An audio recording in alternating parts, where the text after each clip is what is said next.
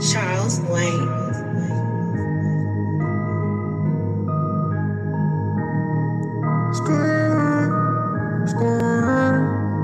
Lane. Greg Saint-Pierre, il fait un glace, hey, oh, je te casser mon doigt dans le Je te casser mon doigt dans le Je te casser mon doigt dans le C'est le iPod podcast Je te casser mon doigt dans le Je te casser mon doigt dans le Je te casser mon doigt dans le C'est le iPod podcast Oh, je te casser mon doigt dans le Je te casser mon doigt dans le Je te casser mon doigt dans le Comme si j'étais John Jones Casser mon doigt dans le Je te casser mon doigt dans le Je te casser mon doigt dans le C'est le iPod podcast, hey! Viva! What's up, everybody? We're back pour le iPoke podcast. Ce digne crise de podcast où nous discutons des arts martiaux mix de Vancouver, du Mexique et de plein d'autres styles d'affaires. Nous sommes avec le seul unique Maxence Mitraillette, Maxime Carabine, what up? Yo, what it do, Faberglass? Long time no see, my friend. Vraiment, le gros. Euh, man, what a fucking week quand même, hein? Hey, on a, on a passé au travers, man. On a passé au travers, mon gros, man. On a eu bien du fun, comme tu l'as dit, à Vancouver. Euh, personnellement, je sais que t'es pas du même avis, mais moi, je suis quand même content de retrouver mes pantoufles ici à Montréal, man. Mais super belle ville, Vancouver, les chums. N'hésitez pas à aller faire un tour. Euh, Faberglass, euh, il, il nous lance pas un écran de fumée, là. C'est vraiment très cool comme ville. Ouais, moi, gros, une chance qu'il y avait le Super Bowl parce que je suis genre, euh, quand je revenais chez nous en charge, j'étais là, gros, c'est que je m'en vais, man. Qu'est-ce qui se passe? Pourquoi tout ça, man? Mais ouais, le gros, c'est quoi? Si t'avais à. Si t'avais à dire un highlight, genre, mettons, le monde ne sont jamais allés, ils sont genre, si tu vas à Vancouver, il faut que tu fasses telle affaire avant tout, genre. Ben, en tant que, en tant que, que coureur, tu sais, j'aime ça, j'aime bien jogger avec ma, avec ma copine. Puis tu l'as vu, ben, on est allé courir au Stanley Park, man. Puis personnellement, euh, j'ai couru un peu partout euh, dans le monde.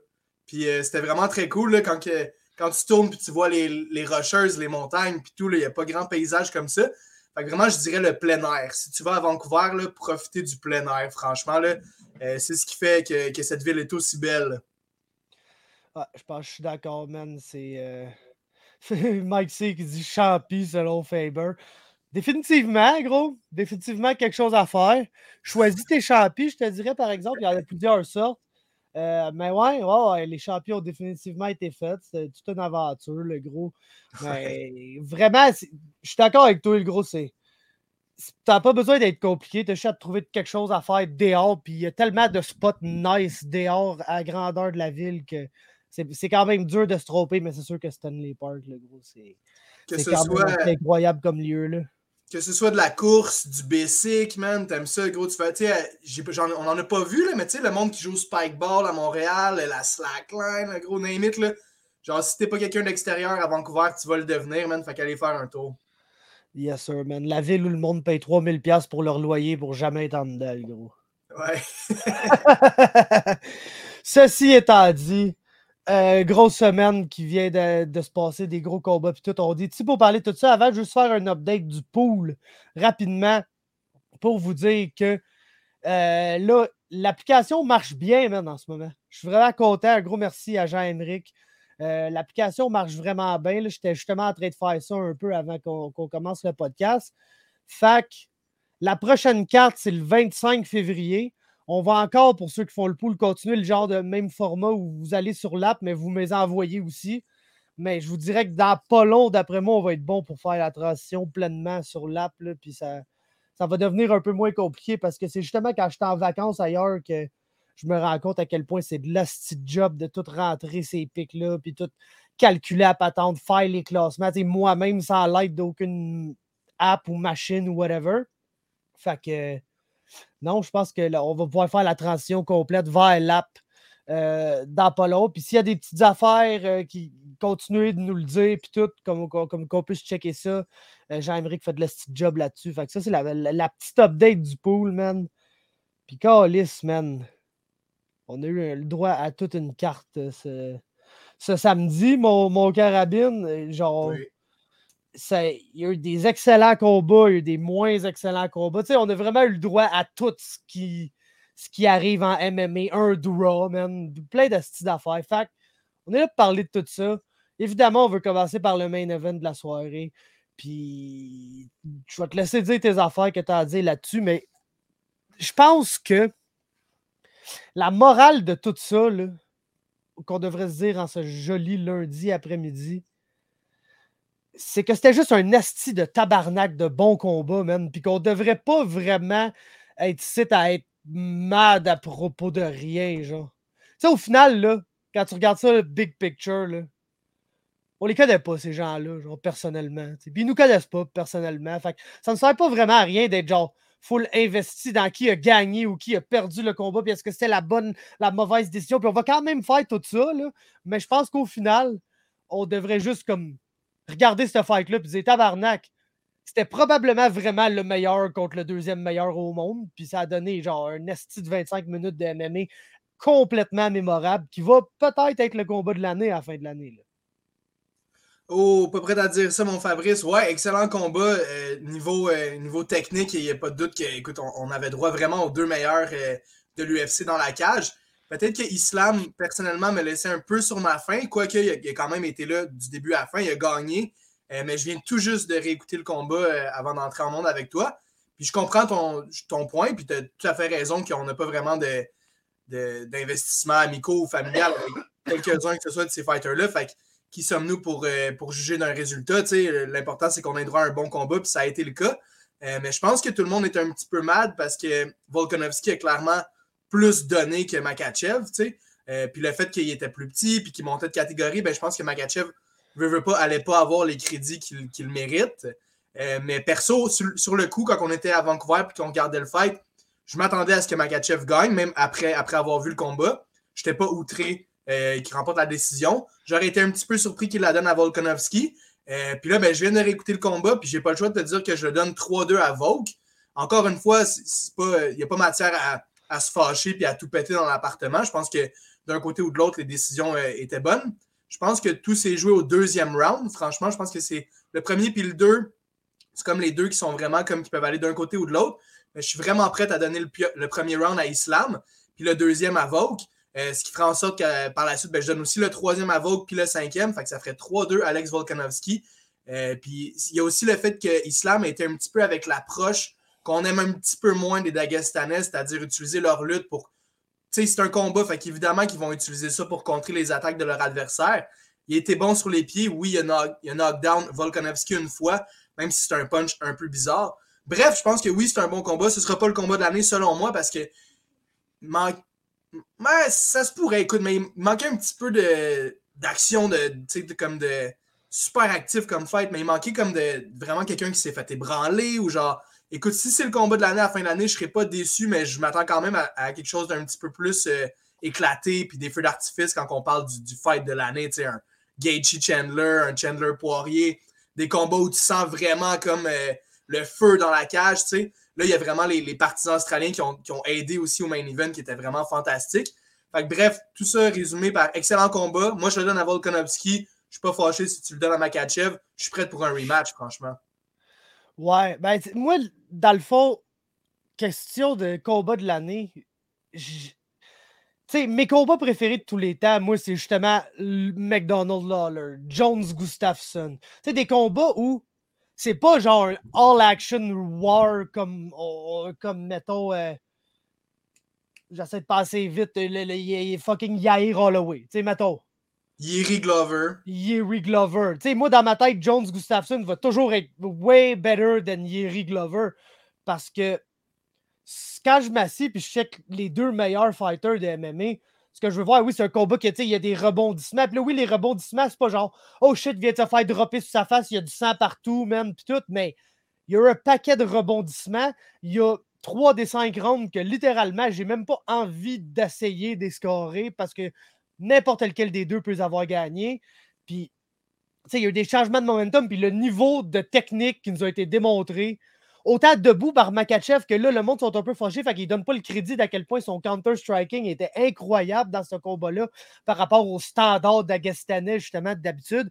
Puis Volkanovski, qui, tu sais, défend tout tellement bien, montre que hey, le gars, c'est un esti de lutteur s'il est capable de lutter avec Makachev, qui est non seulement probablement le meilleur dans sa division, mais 4 km de plus grand que lui, clairement plus gros que lui, le niveau de technique qui nous a été démontré, je trouve, était vraiment comme garant des deux meilleurs combattants d'arts martiaux mix au monde. Puis pour cette raison-là, ça va être dur pour moi, je pense, de déloger.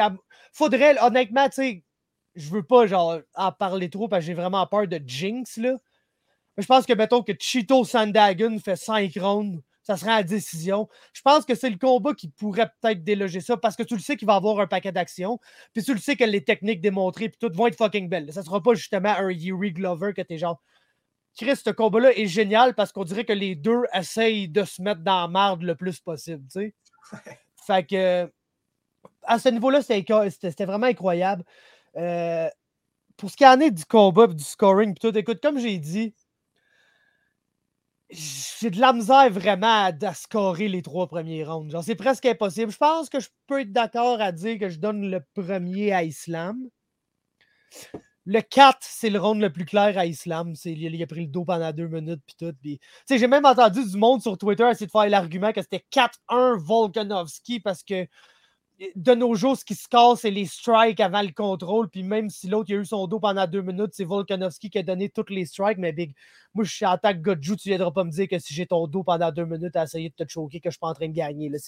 je refuse cet argument-là complètement. Mais c'est ça. Le 4, round clair pour Makachev. Le 5, round clair pour Volkanovski. Probablement le round le plus clair du combat. Puis qui termine le combat. De là, je comprends pourquoi le monde sont comme un peu mad. Parce que souvent, le gars qui finit le mieux le combat, c'est le gars qu'on a le plus frais dans notre tête, qui a eu du succès. Puis là, quand il perd le combat, on est mad. Ceci étant dit, la défense, ça se score pas. je pense que la majorité des succès de Volkanovski dans les trois premiers rounds ont été défensifs. Puis oui, c'est normal d'être impressionné de voir Volkanovski se faire takedown puis se relever tout de suite. Ou voir euh, Volkanovski, tu sais, comme faire prendre son dos, mais ah, faire un bon move puis revenir. Puis là, s'il y a un scramble, puis là, Makachev revient tellement vite sur ses genoux parce que c'est un lutteur, donc Volkanovski n'est pas capable de prendre le top. Mais de le voir faire ces choses-là contre Islam, qu'on est juste habitué de voir prendre un gars le crisser à puis complètement le, le surclasser. Oui, c'est impressionnant, mais ça, ça ne compte pas. Tu sais, la défense, c'est son propre mérite. La défense, tu fais ça parce que ça t'aide à pas être dans la marde, ça t'aide à, à pas manger des coups de poing d'en face. Mais c'est pas supposé de compter sur selon le scoring criteria. Fait honnêtement, si tu regardes les premiers rounds, la personne qui a eu le plus de succès offensif, c'est probablement Islam Makachev dans ces trois rounds-là. Bien qu'au deux, au trois, c'est-à-dire je pense que peut-être que debout, Volkanovski a landé une shot de plus que lui. sais. Euh, je me rappelle pas si c'est ce round-là, c'est le 2 ou le 3, mais comme Volkanovski a landé deux, landé deux belles shots, puis Islam a landé une belle shot, puis le reste était pas mal égal. Islam a assez ses affaires, ça a plus ou moins marché, mais c'est autant c'est plate à dire selon le scoring criteria. Essayer un takedown pendant deux minutes, puis le finir pendant genre 0.4 secondes ça score plus qu'avoir deux minutes le dos contre la cage, te faire takedown puis te relever. Fait que tu sais, mais encore là, comme je te dis, je ne sais pas c'est qui qui a gagné au cœur de ces trois premiers rounds-là. Mm-hmm. Makachev a gagné le 4, l'autre a gagné le 5. Rendu là, donner le combat à qui vous voulez, je m'en contre parce que c'était juste bon, c'était juste nice, puis ils peuvent faire un rematch. Moi, je ne veux pas un rematch là, je veux voir Volkanovski contre Yair, parce qu'on va parler de Yair dans pas long, puis tu sais, comme c'est bien quelqu'un qui mérite un title shot après cette de Fight Night-là, c'est Yair Rodriguez. Puis je pense que 155 livres, c'est pas une division que tu veux hold up trop longtemps, parce qu'il y a toujours des contenders qui pop. Puis tu peux faire euh, Islam Benil Dariush demain matin, là. Puis je pense que c'est un combat qui est intriguant après le combat qu'on vient de voir. Fait que tu sais, J'aimerais ça qu'ils move on, mais c'est sûr que le gros, ces, deux gars-là vont sûrement se recroiser un jour. Là. Ouais, il n'y a pas de doute que Islam Benil, c'est un bon fight autant que Volk Yair. Mais moi je, moi, je demande un rematch plus parce que, comme tu l'as dit, Volk a tellement bien fini le cinquième round. Si on était dans les Pride Rules, selon moi, c'est lui qui gagnait. Puis 100%, ah, il gagne Pride Rules 100%, gros. Tu l'as bien expliqué aussi les trois premiers rounds, mais moi, je suis prêt à dire que le fait que, que Volkanovski réussit à bien défendre les takedowns puis remonter, mais ça, annule les, points d'islam. Puis même que euh, même Volk a été capable de le contrôler contre la cage un peu. Il a réussi à l'amener au sol une ou deux fois avec des petits trips Muay Thai style bien, bien, euh, bien exécutés. Islam, j'ai vu beaucoup de gens dire qu'il avait vraiment pas pris de risque. C'est un peu ça que j'ai dit au début, mais faut, faut repenser au takedown que lui a réussi sur Volkanovski, puis que tu n'arrêtais pas de me dire sur le coup que c'était vraiment comme ça prenait beaucoup de guts pour faire un takedown où que tu te garochais littéralement, puis que tu pouvais facilement te retrouver sur ton dos. il y a une fois qu'il a littéralement il a, amené Volkanovski par-dessus lui à terre, genre pour revenir sur ses genoux. Fait que ça, c'est ouais, risquant, tabarnak, honnêtement. Je suis pas prêt à dire qu'Islam n'a pas pris de risque. Fait un ou l'autre méritait la victoire. Franchement, excellent fight. Euh, puis plus j'y pense, plus tu as raison, plus ça peut facilement être le combat de l'année. Écoute, c'est pound for pound numéro 1 contre pound for pound numéro 2. On a eu 5 rounds de complet débile. Euh, franchement, tout un combat. Euh, je suis prêt pour le rematch. Pas tout de suite, effectivement. Tu sais, j'ai envie de voir mon boy hier, mais je pense que Volk a tellement été bon contre Islam Makachev que c'est difficile de penser que quelqu'un peut le battre chez les 145 livres. Mais qui sait, man? Qui sait? Ouais, c'est ça. sais, contre Islam non seulement, mais contre Max Holloway avant, qu'on a vu genre personne d'autre que lui battre. Fait c'est, mm-hmm. c'est comme. C'est, vrai que c'est dur à voir, mais d'un autre côté, comment ne pas lui donner? Parce que hier, Rodriguez, Big, il est arrivé là. Les kicks sortaient en malade mental. Les punches pour follow-up, les kicks, que c'est comme exactement le contraire de ce qu'on est. Tu sais, je te dis, c'est beau ce qu'il a fait, mais c'est pas ça qui te montre. D'habitude, ils vont te montrer à leader avec tes mains puis finir avec un kick. Plus traditionnellement. Puis lui, gros, il est juste comme tellement créatif puis unorthodoxe comme combattant que ça marche pour lui de faire ces affaires-là. Puis c'est dur de faire ça, le sortir un beau body kick qui rentre, puis ta jambe n'est même pas redescendue, redescendu, que tu es en train de stepper dans des punches qui eux autres aussi land clean et avec power. Je te dis pas de finir ton kick puis lander, lancer deux petits punches sloppy qui, qui font juste genre toucher le gars mm-hmm. puis que ça fait pas mal. Les punches qui landaient 0.4 secondes après le kick, il y avait de l'impact, ça affectait Josh Emmett. Puis, man, le fait aussi que, comme je disais un peu sur le live, selon moi, Yair Rodriguez s'est battu comme un imbécile un peu là, dans ce combat-là. tu sais, quand tu es en train de cogner un gars de même debout, pourquoi, genre, tu fais un move qui fait que tu te retrouves sur ton dos, puis là, t'es genre, aïe, je m'en vais shooter des armbars puis des triangles, check ça. Quand t'as le pied sa hanche, t'as tout pour juste décoller le gars de là, te relever, puis continuer de faire la même affaire. Même chose au niveau de Yair at range qui te le décontre tabarnak, mais qui seulement, une fois aux 30 secondes, décide de rentrer, là, puis de trader des hooks avec Josh Emmett, comme si c'était genre la seule affaire qui allait pas donner une chance à Josh Emmett dans ce combat-là. Tu vas trader des hooks avec Josh Emmett, ça se peut que tu gagnes. Il y a des crises de bonne chance que tu perdes. Puis il gagnait tellement dans genre tous les autres aspects que ça, que de faire ça, c'était cave. Mais sacrément, je vais, le prendre parce que genre, il s'est battu comme un imbécile, puis finalement, ses tactiques d'imbécile ont fait qu'il l'a yang choqué, puis sacrément. S'il y a un gars qui peut se battre mal de même en termes de fight IQ, puis gagner des combats de façon spectaculaire de même, laisse-moi le prendre parce que c'est une des performances de l'année, ça là. Ben honnêtement, le MMA se porterait tellement mieux, ben surtout l'UFC se porterait tellement mieux si tout le monde se battait comme Yair Rodriguez, man, parce que non, c'est pas le plus intelligent, mais il est all about that action, man. Puis on l'a vu même quand il s'est fait amener au sol, il arrêtait pas, man. Il y allait des, des, euh, des coups de coude, man, sortis du, plus profond de l'enfer des, des sols, man. Puis genre, écoute, c'est ce qui fait qu'on aime Yair, man. On va vivre avec le meilleur, puis on va vivre avec le pire. Avant le combat, tu me disais que Yair, c'est souvent du genre qu'on s'attend tellement, puis finalement, il shit de bag. Puis Josh Emmett, c'est l'inverse. On s'attend à pas grand-chose, puis finalement, ben, il delivered. Puis pour revenir sur les punch kicks que tu parlais d'Yair, je pense que littéralement, ça devait être une partie de son game plan parce que pour être prêt, comme tu l'as dit, comme ça, avec à suivre ton punch après ton kick, tu le savais que c'est ça que tu allais faire. Tu sais, c'était pas instinctif. C'était comme je vais garocher un kick, puis littéralement, ben, ben, habituellement, quand tu lances un kick, ben, l'autre va contrer directement avec un punch. Fait qu'Yair le savait qu'en lançant un kick, Josh allait vouloir rentrer. Puis tout de suite après rentrer son kick, il foutait une droite sur la gueule qui a réussi à sonner Josh Emmett, le gros, dans les, premières minutes du combat. Dès le début, tu voyais un méga body kick là, après, après, à peine 30 secondes. Puis Josh Emmett, il, s'est rendu compte avec qui euh, il avait affaire. Oui, euh, Yair a échangé quelque peu dans la pocket avec, euh, avec Josh Emmett. Mais man, il était tellement dans un flow. Puis souvent, on parle de Peter Yan, Tommy Morrison ici qui parle souvent qu'il est plus slow pour commencer les combats. Man, Yair, là, ça faisait deux secondes que le combat était commencé, puis il était dans à fond, man. Le gros, il était prêt. Puis c'est pas tout le temps le cas pour Yair Rodriguez, mais samedi, là, il était dans sa zone, puis c'était magnifique. Puis oui, oui, c'était pas intelligent d'échanger comme ça avec, euh, avec Josh Emmett, mais ça fait partie du personnage, puis c'est pour ça qu'on l'aime autant, tu sais. Euh, puis triangle, c'était un peu le, la gimmick du gars-là. Il y a Jack la Madeleine qui a fini avec un choke, Loma Luke Bunmi qui a fini avec un choke, puis Yair Rodriguez qui finit avec un choke. tu t'attends pas à ça, man. C'était fantastique. Josh Emmett a jamais vraiment été dans la partie. Là. Il a clippé Yair une ou deux fois. Mais sinon, comme je l'ai dit, dès qu'Yair a commencé à y rentrer les gros kicks au ventre, puis sinon suivre avec une grosse droite sur la, sur la gueule, ben Josh Emmett, là, ça a commencé à descendre sa barre d'énergie assez rapidement, je dirais.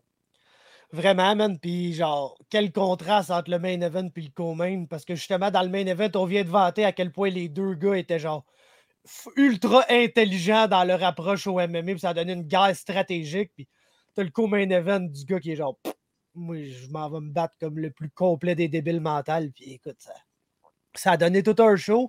Comme la majorité du temps. Puis, hier, man, je sais bien que c'est pas tout le monde va être d'accord avec ce que je m'en vais dire, mais c'est comme deux soumissions sur son dos en deux combats. Hein, parce que le combat contre Brian Ortega, oui, c'est plus une blessure qu'une soumission. Mais la blessure a clairement été causée parce que le gars, il a lancé un esti bar tabarnakement en tête. Puis c'est ça que. Oui, ça a chié l'épaule à Ortega. C'est pas supposé d'être ça qui pétait, mais tu sais, des fois, amène en joue t'essaies de choker un d'autre puis il tape à cause d'un neck crank. Là, fait que, it is what it is. hier, je pense qu'on n'a pas le choix de dire que peut-être pas la meilleure approche d'essayer de se battre sur son dos de même, surtout quand tu es dominant comme ça debout. Mais je pense que ça marche, le gros, parce que si tu peux faire ça à deux gars qui sont élites dans la division back-to-back, ben, why not rendu là, man? Josh Emmett, super lutteur en plus. Ben, super lutteur. Bon lutteur, alpha male euh, depuis qu'il est, qu est bambin, man. Fait que, tu sais, tu peux penser qu'il était habitué d'être euh, en top position face à Yair. Puis comme je l'ai dit, Yair faisait juste pas arrêter d'être en action. C'est pour, pour, ça que je l'aime tant. Peu importe où.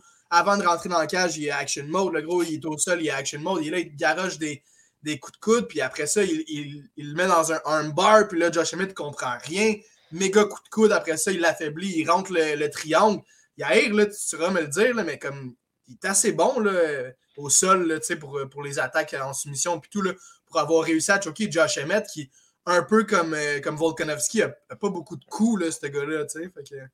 Impressionnant. Non, ça, définitivement. Euh, c'est sûr que on a un peu vu contre Frankie Edgar, puis je pense, tu sais, comme, mettons qu'il pogne un grappler qui est plus comme élite ou genre quelqu'un qui est capable de garder ses positions puis de, de, de sa position avant de travailler. Je pense que tu il y a une game qui est shutdown, qui est shutdownable. Je pense que ça pourrait être fait. Mais non, le gars, pour, pour, un, submission fighter, plus qu'un grappler, parce qu'on s'entend, le gars, c'est pas vraiment un grappler, c'est un submission fighter. Il est au sol, il va lancer des soumissions. Son style est 100% agression, comme debout. C'est ça. c'est un style que quand tu es habitué de travailler là-dedans parce que tu as vraiment beaucoup d'expérience en grappling, c'est sûr qu'il y a de quoi faire avec ça. Mais si t'es juste un grappler ordinaire ou genre comme la moyenne.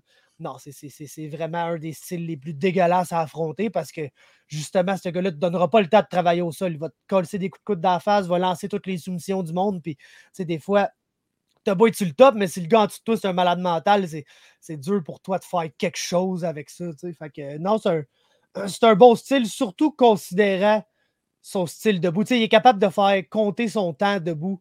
Euh, c'est pas comme c'est peut-être pas gentil comme comparaison, mais il fait penser à Claudio Puelles un peu au sol. Tu sais, genre vraiment Claudio Puelles, c'est pas.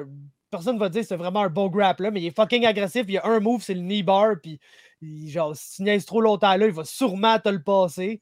Mais Yair, lui, c'est genre, ça a l'air d'être sa séquence triangle armbar qui est assez solide. Puis clairement, mon gars, faut que tu avec ça si tu te bats contre lui parce qu'il va, te, il va te le passer si t'es pas prêt. Là très content, man, pour Yair Rodriguez qui met la main sur la ceinture des 145 livres intérim. Fait que, veut, veut pas, là, ils n'ont pas le choix de faire Volk Yair, surtout que Volk a perdu.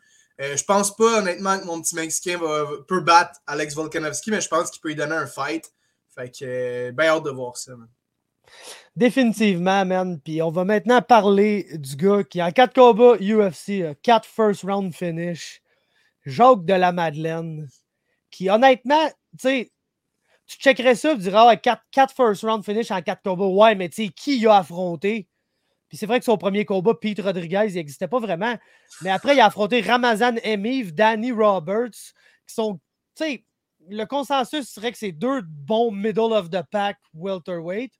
Puis là, il vient de battre Randy Brown, qui est un gars qui, avec ses récents succès, on peut dire qu'il est comme un, upper middle of the pack welterweight. Genre de gars que, comme on dit un peu sur le live, genre Neil Magny type beat, là, que t'es genre, ah, je pense pas que ce gars-là va être ranké un jour, mais que là, weirdly enough, il continue à gagner des combats puis il finit ranké. Euh, là, c'est sûr que ça vient de mettre un, peu un terme à sa séquence, là, Randy Brown, parce que c'est fait faceplant solide, mais Jacques la Madeleine, man, 4 combats dans l'UFC, 4-0, 4 first round finish, toujours contre un meilleur adversaire de fois en fois. Puis Chris, c'est rare qu'après 4 combats, j'ai envie de claim un top 15 opponent pour un, un, welterweight surtout. Mais Chris, donnez un top 15 opponent là, parce que le gars, il, est sérieux, man. Je pense que c'est pour vrai. Là. Très impressionnant, Jacques. Ben, très impressionnant. On le savait que c'était un tueur, mais j'ai beaucoup aimé son approche parce que là, il affrontait vraiment un striker qui avait des. qui avait un méga reach, qui avait vraiment beaucoup plus de reach que lui. Fait il a vraiment été plus lentement. Il a, étudié les mouvements de Randy Brown. Il a essayé de juger un petit peu sa distance pour pas se faire toucher, genre, euh, euh, sans raison, juste en voulant rentrer parce qu'on sait que Jack aime bien les body shots. Fait que il a vraiment pris le temps d'étudier euh, Randy Brown. Puis même qu'au début du combat, j'étais comme, ah, ben, tu sais, deux premières minutes, là, pas le choix de donner à Randy parce que c'est lui qui c'est lui qui fait le plus de, mouvements vers l'avant, c'est lui qui lance le plus de trucs. Puis il a fallu juste une séquence où ce que, que Randy, Jack réussit à amener Randy contre la cage. Puis là, ben, Randy pouvait plus faire le mouvement qu'il faisait depuis le début du combat. Euh, Jacques a été en mesure de le clipper une fois, perte d'équilibre, tombe sa face. Gros, euh, gros instinct de tueur de Jacques Lamadeleine qui attend pas deux secondes. Il était vraiment dans une approche comme euh, justement le prendre son temps puis tout. Fait qu'il aurait pu le dropper puis genre prendre son temps puis tout, mais il a, senti, il, a vu le sang. Fait qu'il a sauté sur Randy Brown puis au que, ça n'en déplaise à beaucoup de gens, ben, il est allé pour la soumission au lieu aller pour le TKO parce que beaucoup de monde avait, avait mis de l'argent sur le KO pour Jacques la Madeleine. Belle soumission. Euh, réussi à finir Randy Brown en dedans de 2 minutes 30, 3 minutes, gros max. Une, une séquence, une action, puis il a terminé le combat. C'est ce qui est le plus impressionnant pour moi euh, pour la performance de Jacques la Madeleine samedi dernier. Clairement, mon gars, man. Puis, tu sais, c'est vrai que c'est un peu awkward comme finish, mais c'est clairement le punch de Jacques qui a causé un peu la, perte d'équilibre de Randy Brown, qui a fait qu'il a slip et qu'il s'est face plant à terre. Donc, c'est pas, tu sais, genre, oh, le gars, il a glissé, puis l'autre, il a sauté dessus, puis il l'a fini de même. C'était vraiment, je pense, Jacques Lamadeleine qui a provoqué le, finish, le fait que c'est face plant. Puis comme tu as dit, man, ça l'instinct du tueur, le gars, il a, switch du mode, genre, ah, faut que je sois patient, faut, faut que jamais read ce gars-là pour pouvoir travailler à l'entour du fait qu'il y a 12 km de reach, puis qu'il va essayer de me jabber d'en face, puis bouger. Puis il a passé de ce mode-là à Oh shit, je pense qu'il a mal, il faut que je le tue direct là. Puis ben, instinct du tueur A1. Puis instinct du tueur A1 au niveau de prendre la soumission parce qu'il est allé avec beaucoup de ground and pound. Puis tu sais, Brown bougeait quand même bien, même si tu vois qu'il était sonné. Puis un moment donné, il a juste vu que dans la position qu'il était, que Chris, je peux prendre son dos puis le choker noir direct là. Puis tu sais, des fois, quand, quand, tu manges des coups de poing d'en face, c'est un peu sonné.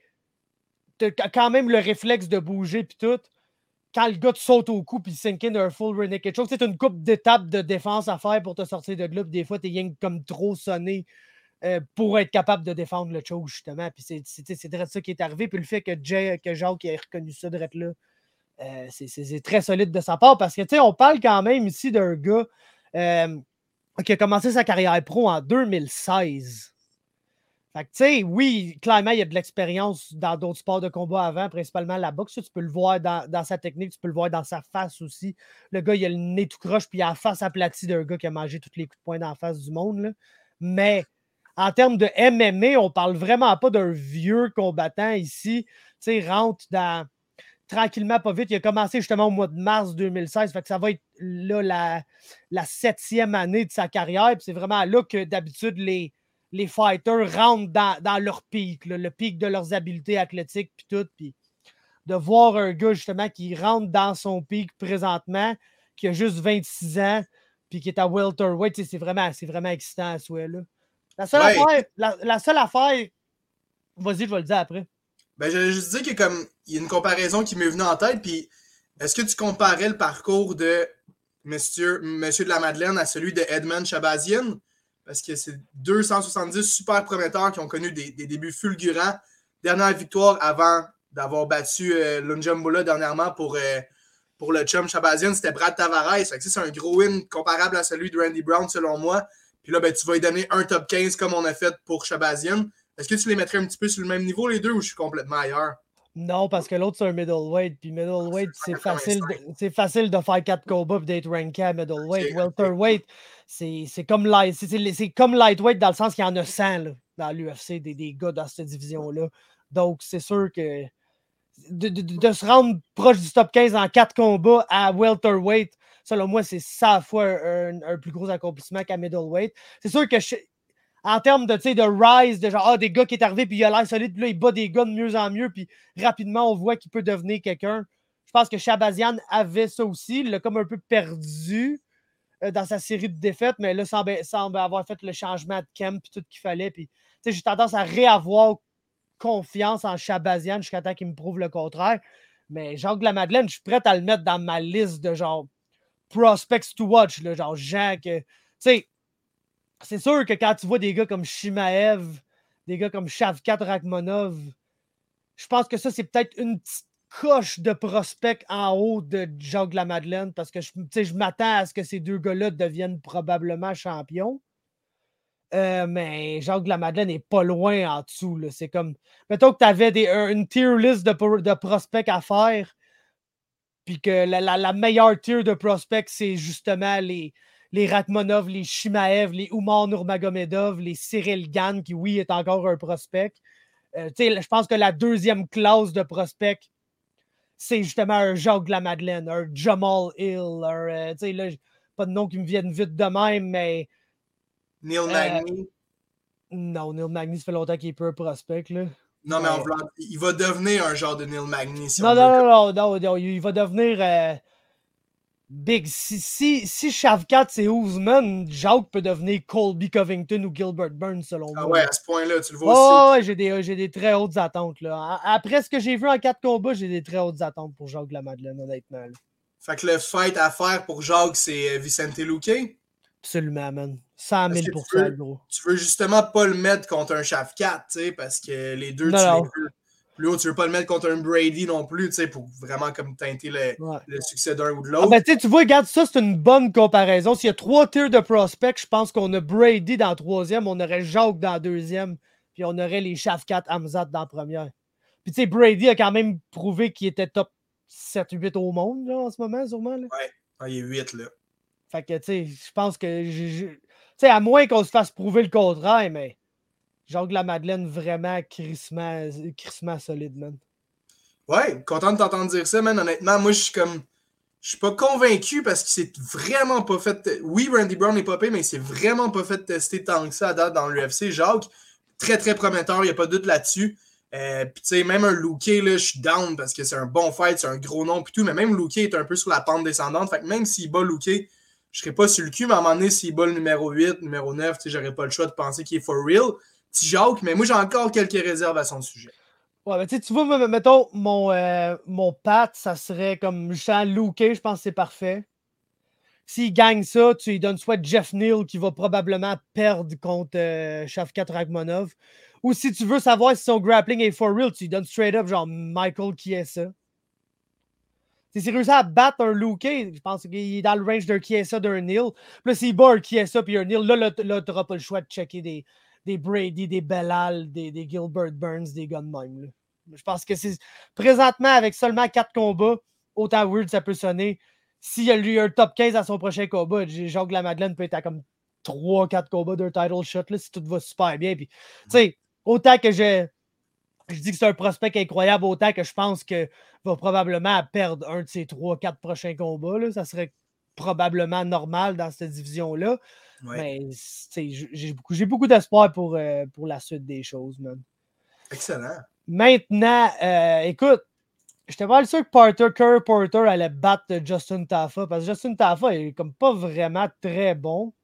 Mais comme euh, son, ses mentors Mark Hunt et Tite Weavasa, ben, le chum, il a de la style knockout power dévastateur. Puis Parker Porter, unfortunately, s'est lancé tout son corps dans une strike. Puis tu sais, quand tu es presque rendu sur le côté du gars, puis que si tu regardes direct devant toi, tu as genre son menton là, là. C'est dur de ne pas rentrer dans son menton full power. Puis c'est direct ça que Tafa il a fait. Puis il a même crissé un uppercut dans nous, on his way down. Puis Ça a été un brutal walk-off knockout. Puis ben, s'il y a des gros Australiens pas full en shape qui passent proche de manquer le poids à heavyweight, qui sont pour être dans l'UFC, ben, ils sont mieux de knocker du monde fret. Puis Tafa, il a fait ça. Fait que let's go, mon gars. Ah, shout out, man. Puis tu sais, justement, comme tu l'as dit, le fait que c'était en Australie, puis qu'il se tape un walkout KO à la, à la Marcon, ça fait juste comme. C'était parfait. Là. Pour la main card, là, juste avant les trois derniers fights, là, qui t'éclate un gars comme ça en, une minute à peine, puis après ça, qui, qui, soit légendaire au micro. Euh, il dit. Euh, Parker Porter, il voit la, il voit la séquence, t'as fait, fait que là, il dit If they reach, I have to teach. Fait que c'est quand même, tu sais, il est sorti avec, les, avec la grosse barre. Euh, le gros walkout KO à la Samoan Fighter, man. Euh, écoute, euh, Justin Tafa, que du bon pour lui, man, samedi dernier. Ouais, c'est ça. Puis tout ce clic-là, là, justement, Mark Hunt, les Tuivasa, les Tafa, il y a son frère qui était supposé de se battre sa carte, ça n'a pas marché, mais il est signé dans l'UFC. Tu sais, gros, ils sont durs à pas aimer. Là. Genre, côté style de combat, mais aussi, tu as vu Ty Tuivasa faire toutes les chouilles du monde, se déguisant bouteille de Prime, style, le gars, il, est, comme, il est juste incroyable, honnêtement. Fait le plus qu'ils sont pour être cette gang-là, le plus content qu'on va être parce que non seulement ils sont hot à checker, mais ils rendent ça le fun. C'est le fun d'en avoir une gang genre, qui se prennent pas trop au sérieux, puis qui, ils vont quand même aller se battre, puis taper, péter des gueules, puis knocker du monde, mais qui sont pas genre, ben, genre pour tous les Michael Chandler, puis les quotes inspirational, puis le, cringe du fighter qui se prend trop au sérieux, ben, ça te prend des ça, puis des Tafa, puis des, puis des gars de même qui s'en collent rien. Ah ouais, man, tellement divertissant, mon gars, man, puis euh, tu sais. Contre, Parker Porter, en plus, tu l'as dit, tu pensais que Parker allait remporter ça, on savait pas trop à quoi s'attendre, man. Quelle puissance, man, de Justin Tafa. Puis là, j'essaie de voir qui, qui a remporté les, les bonus de performance. Je pense qu'il n'y en a même pas un, man, euh, Tafa. Ah non, ben je sais que le Fight of the Night, c'était le main event. Je ouais. Ils en ont donné un à, à Jacques de la Madeleine. Ça fait du sens. Puis après ça, ils ont donné euh, la soumission à Ils ont donné Yawa. Ok, ben tu sais, oui, j'aurais mis. J'aurais mis le knockout à Tafa avant. Devant le... Jacques. Ouais, ouais, ouais, 100%. Ouais, je pense que je, Tafa et Yair auraient, auraient mérité bonus, je pense. Toutes les finishes en, mériteraient un. Je pense qu'on est rendu qu'on peut donner des, des, bonus de finition, tu sais. Ouais, Moi, c'est soit que tu augmentes les bonus ou que tu donnes 50 000 par finish. Tu sais, j'avais entendu. S'il y, a un finish qui est vraiment incroyable, tu peux assez. Tu dis 50 000 pour un finish mais mettons, il y a un finish que tu peux choisir. Tu dis, ah, ça, celui-là, c'était mon préféré, fait que toi, tu mettons 75 000 ou genre 100 000. sais. Ça, ça j'aimerais ça voir ça. Ou si tu veux garder quatre bonus traditionnels, fais, fais, mets-les 100 000, le gros. Ouais, exact. Tu vas faire l'année de la personne qui va le gagner, man. Ouais. Tu sais? Ça va donner le goût au monde d'en chercher. La gate, juste la gate, là, si je me trompe pas, quand ils disent comment on a fait la gate, ça veut dire juste le monde qui sont rentrés dans l'aréna, c'est ça? Ouais, c'est juste les billets vendus. Il n'y a pas aucun autre argent qui. qui puis on s'entend toutes les autres sources d'argent. Tu vois, la, la, cage est, plus commanditée que jamais, puis c'est toutes des méga ah. compagnies. Là. ça, ça n'a pas de bon sens, bro. Qui enlève les commanditaires, c'est shirt des fighters pour avoir de l'air plus professionnel, puis là, tu tapisses l'octogone. Mais, tu sais, c'est ça, ils ont fait 6 millions au gate là, en Australie à Perth, puis ils donnent 200 000 de bonus à du monde qui se tape sa gueule, genre. Réveillez-vous, là, tu sais. Même si tu montes ça à 500 000 de bonus, c'est sûr que ton show, il te coûte, genre, mettons, on va y aller, t'es bien rond. Sa route de même en Australie, c'est un show qui te coûte plus cher que la moyenne. Euh... 2 millions. Mais ouais, tu sais, mettons, ça te coûte un 3 millions bien rond parce que c'est en Australie. Tu donnes un 5 millions de, tu un 500 000 de bonus au total. C'est un show qui te coûte 3,5 millions. Là, en tout, là, ton payroll, le voyagement, tout, tout, tout, tout. Tu gardes la moitié de ta gate. Puis ça, c'est sans oublier tout ce que l'argent que les autres te donnent. Puis les ventes de pay-per-view. Eh, ben non, c'est ça. Juste les gates, là, on est loin d'être tous les revenus que l'UFC ils font. Puis euh, c'est ça, j'avais vu, tu le sais, j'étais un newbie un peu dans le game, là, puis j'avais vu une vieille entrevue de Dana White qui disait que dans le fond, lui, son, son incentive, euh, comment il, forçait, si on veut, les combattants à se battre, c'est justement parce que il dit, tu penses-tu que si je leur donne 300 000 chacun par combat, ils vont vouloir se battre? sais, il dit justement, il faut qu'ils aillent chercher comme le. le quand tu dis tu as 15 000 to show puis 15 000 to win, mais il dit c'est ça, c'est comme ça qu'on va aller les, les, les chercher les, les, gros fights parce que le combattant, il veut aller chercher sa paix au complet au début, j'étais comme, ah, ça fait du sens, tu sais, nanana. Finalement, tu te rends compte, le gros, hey, first, c'est dégueulasse de. sais, c'est comme, euh, t'as une petite carotte, là, puis t'es genre, ouais, viens la chercher, viens la chercher. Donne-y une, une, bonne paye relative, puis donne des bonnies, de, pas des bonnies de performance, des bonnies de finition. Il va en avoir, même, des, des combats excitants si tu fais ça. C'est aussi simple que ça, là, Dana. Là. On est rendu là, mon gars, tu veux des finishes, tu donnes des bonnies de finish. Ah ben, Ça n'a pas de sens qu'ils ont fait 6 millions au gate en Australie, là, puis ils ont donné 4 bonus. Puis samedi, il va y avoir un combat sur la carte, puis ils vont donner 4 bonus. C'est la même chose, comme il y a un petit, euh, un petit décalage en quelque part. Là. Non, c'est ça, définitivement. Puis tu sais, tu pourrais quasiment restructurer les combats, tu sais, genre, un peu, les contrats, genre, NF, pas NFL style, parce que les autres sont genre méga syndiqués pis tout, là, mais genre, au lieu d'être to show and to win, tu peux faire paye de base, bonus de finition. Ça peut être 50-50, tu sais, mettons, toi, tu es un, combattant, que ta paye de base, c'est 100 000 ou 75 000. Puis si tu finis le gars, c'est 75 000 de plus. Parce que, tu sais, oui, si le gars, faut qu'il aille chercher le win pour avoir toute sa paye, ça va l'inciter à aller chercher le win. Mais si le gars il est en avance 4-0 et il n'y a aucune chance qu'il prenne des risques au cinquième round quand il sait qu'il peut se faire knocker au cinquième round puis perdre la moitié de sa paye. Là. Le mmh. gars, il va te sortir le cinquième round le plus dégueulasse de coasting, de genre je veux plus me battre parce que le combat est dans la poche. Fait que, c'est un, un, couteau à deux tranchants, ça.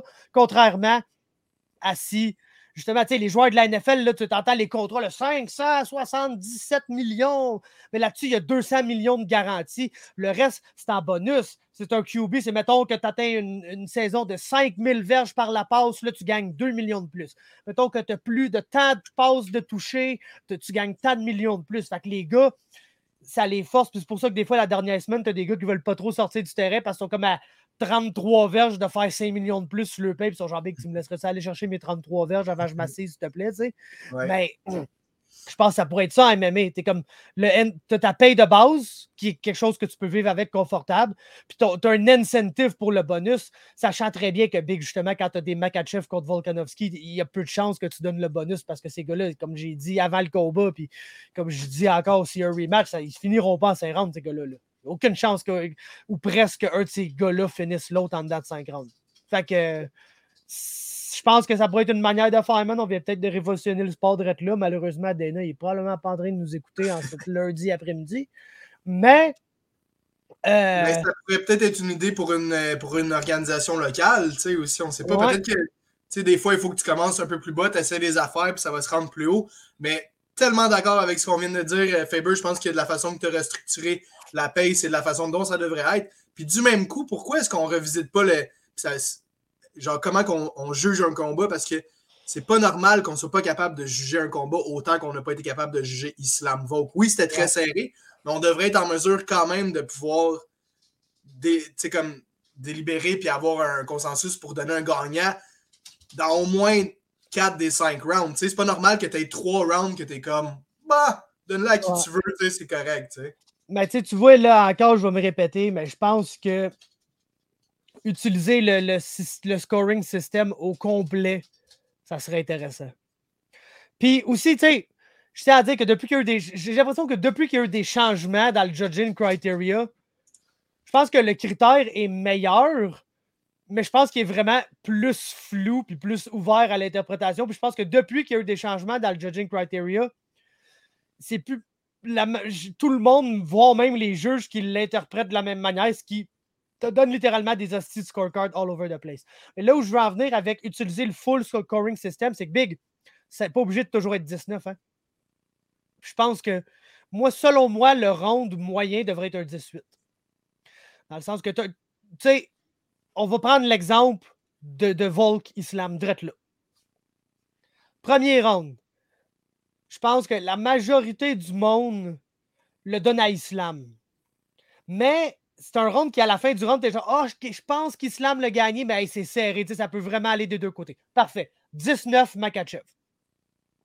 Deuxième round, même scénario, ultra fucking serré, c'est vraiment plus split.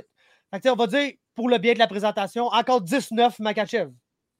Troisième round, même scénario, mais là, le monde edge un peu plus vers Volk. 19 Volkanovski. Quatrième round. À la fin de ce round-là, t'es genre, Islam a clairement gagné ce round-là. Est-ce qu'il a causé du grand dommage? Non. Est-ce qu'il a passé proche de finir le combat? Non. Mais clairement, il a gagné ce round-là. 18 Makachev. Parce que ce round-là vaut plus que le round que Makachev il a barely gagné par la peau de son cul. En théorie, là. là, tu arrives au cinquième round, où c'est le round le plus clair du combat. Il n'a pas nécessairement été proche d'un finish, mais Chris Volkanovski a réussi à amener Makachev au sol, du ground and pound, il a causé du dommage. si Makachev est un peu poqué visuellement à la fin de ce combat-là, selon moi, c'est strictement à cause du cinquième round. Donc, ce round-là, je serais quasiment prêt à aller 17 Volkanovski. Fait tu vois, au lieu de tout changer à patente, puis un nouveau scoring criteria, open scoring, où on utilise des points 5 ou whatever, tu fais juste utiliser le criteria au complet. Quand un gars gagne clairement un round, tu lui donnes 18. Si le gars passe proche de finir l'autre gars, c'est vraiment un round super dominant, 17. Si le gars, pendant tout le round, est à ça de finir le gars, mais il ne réussit pas, gros, 16, c'est ah ouais, utilise-le, gros. C'est 1 to 10 le scoring criteria. C'est pas 19 ou 18 ou rien, là. Mm-hmm. Fait que ça, ça, je pense que ça, ça pourrait être bon, surtout dans un combat de même où Peut-être que Volk a gagné moins de rounds que Makachev au total, mais avec le round qu'il a gagné au round 5, c'est comme il mm-hmm. faut réussir à différencier ces rounds-là. Parce que ça n'a pas d'allure que tu gagnes un round par la peau des fesses, puis ça soit 19, puis qu'après tu te fasses décoller ça à gueule pendant tout le round, puis ça soit 19 quand même pour l'autre. Ces deux rounds-là ne sont pas égaux, ne devraient pas être jugés égaux. C'est pour ça qu'on devrait utiliser tout le criteria, selon moi. Mais, c'est gros, c'est comme. On parle pour parler là, en ce moment. Ouais, ben, mais deux, deux excellentes réformes qu'on vient d'adopter, mon Fabrice. Let's go, on vient de réformer le MMA. Donc, pour le restant de la carte, honnêtement, je ne sais pas si tu l'as ouvert devant toi. Ah ouais. Mais j'aimerais ça que tu me parles de deux affaires. Genre. Choisis deux combats là, qui, selon toi, c'est important. Puis parle-moi-en, man, parce que. Ouais, Jimmy Crute, euh, Alonzo Manifield, arguably, euh, si c'est pas du main event, évidemment, je pense que ça, c'est le deuxième, le meilleur combat de la soirée. Euh, Étonnamment, Manifield est passé très très près de, finir Jimmy Crute. Super fiche aussi, là, franchement. Je viens de voir ça, le Manifield 13-3. Je pensais que c'était plus un middle of, ben, middle of the pack, mais anyway, je pensais que Jimmy Crute allait être en mesure d'aller chercher la victoire. Ça a été nul parce que Jimmy Crute a un gros chien à l'intérieur de lui qui était capable de faire aboyer tout le long du combat. Mais Manifield, moindrement qu'il avait, avait, euh, avait un petit peu plus de, de sparkle en lui, il aurait pu finir Jimmy Crute. Je pense que c'était au 2 ou 3e ça a été easy à décider de le wrestle contre la cage. Ça a fait en sorte qu'on est allé euh, pour une nulle. Puis sinon, euh, les prelims, ben, Kulibao, franchement, là, rapidement, Luke Bunmi, ma, ma seule fighter style de l'UFC qui réussit à aller chercher une soumission puis qui a l'air de, de, capoter sa life après Charlotte à elle. Mais sinon, Joshua Kulibao, même, qui fait en sorte que, que la, nulle que Jourdain est allé chercher contre lui vieillit de mieux en mieux, même. Franchement, quel combattant, man, Josh Kulibao qui est allé, qui est allé soumettre Melzik Bagdazarian au deuxième round, rear naked choke, après avoir fait face à quand même beaucoup d'adversité, un gros coup dans les couilles à la fin du premier round, puis il pissait le sang du nez. Il est allé choquer son adversaire au deuxième round chez lui. Je l'aime beaucoup, le petit Joshua Kulibao, à surveiller chez les 145 livres. Oh, il est cool à l'os, honnêtement. Puis, comme tu dis, il fait, il fait bien vieillir la nulle coach Charles. Puis, tu sais, il est comme ça en est un, justement, un peu comme tu dis, que comme, comme Jimmy Crew, il, il, y a le dog in him. Là. Le gars, c'est pas le meilleur, pas à tout. Puis je pense que c'est pour ça qu'il y a des super bons combattants qui ont l'air vraiment willing d'accepter des combats contre Joshua Koulibaly. Puis que, au final, win or lose, ils paraissent tous pas super bien dans ce combat-là. Parce que Koulibaly, quand tu le regardes sur tape, il n'y a rien qui fait qui est vraiment spécial.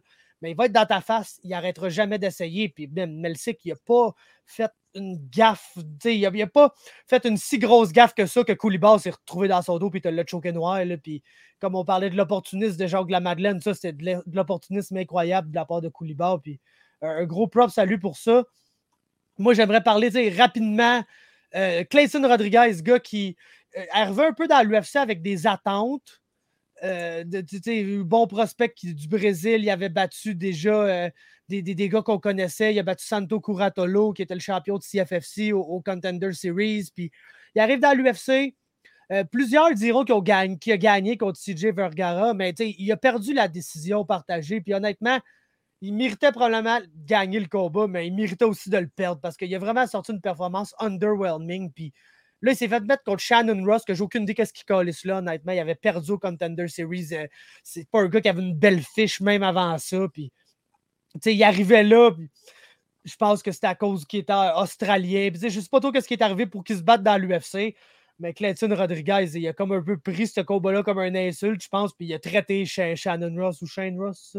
Euh, Shannon Ross, comme une insulte. Puis je props à lui pour ça parce que, man, quand t'es un bon fighter, il faut que tu. Euh, faut que tu battes ces gars-là comme ça. quand tu pognes un gars qui fait son premier combat dans l'UFC, qui est 13-6 puis qui est sur une séquence de défaite, t'es mieux de le péter, mon chum, puis te le en dedans d'une minute. Gros props à lui pour ça. Euh, aussi, un de nos moins préférés sur la carte, Blake le constructeur. Euh, shout out à lui d'avoir gagné. Encore un peu comme dans le cas de Koulibaho, ça fait comme moins mal de voir Alex Morgan se faire choquer par lui quand au moins après, il est capable d'aller dans l'UFC puis gagner des combats contre des gars qu'on sait au moins c'est qui. Tu sais, Shane Young, on ne va jamais dire oh, c'est un excellent combattant ni rien, mais on sait c'est qui Shane Young. Tu sais, il, est là depuis des années puis il gagne, gagne des combats en perd d'autres, mais Blake Builder, tu sais qui a quand même donné un round dans ce combat-là, puis qui a réussi à dig deep au troisième pour revenir et s'assurer de la victoire. Il faut lui donner ses props, puis justement, ça, ça paraît moins mal, ça affiche à Morgan, ce qui est arrivé. Fait que ça, ça va toujours me faire plaisir. Puis, en terminant pour l'UFC 284, euh, les chums, si vous voulez chialer sur une décision, là, je sais qu'on parle beaucoup du main event, mais vous checkerez le premier combat de la soirée parce que, gros, ça, c'était juste très, très bad. Euh, surtout quand tu prends en considération que le score qui a donné la victoire au Brésilien Elvis Brenner est un score de 30-27 en sa faveur. Quand je pense que la majorité des scores des gens étaient justement un 30-27 dans le sens inverse. Euh, genre, quand tu parles de bad decision, il y a du monde qui peut dire que le main event, c'est une bad decision. Mais ça, le gros, je pense que pour ce premier combat de la soirée-là, Tukukov contre Brenner, je sais que c'est un terme que j'aime pas sortir souvent, mais je suis prêt à sortir le terme robbery, c'est carrément.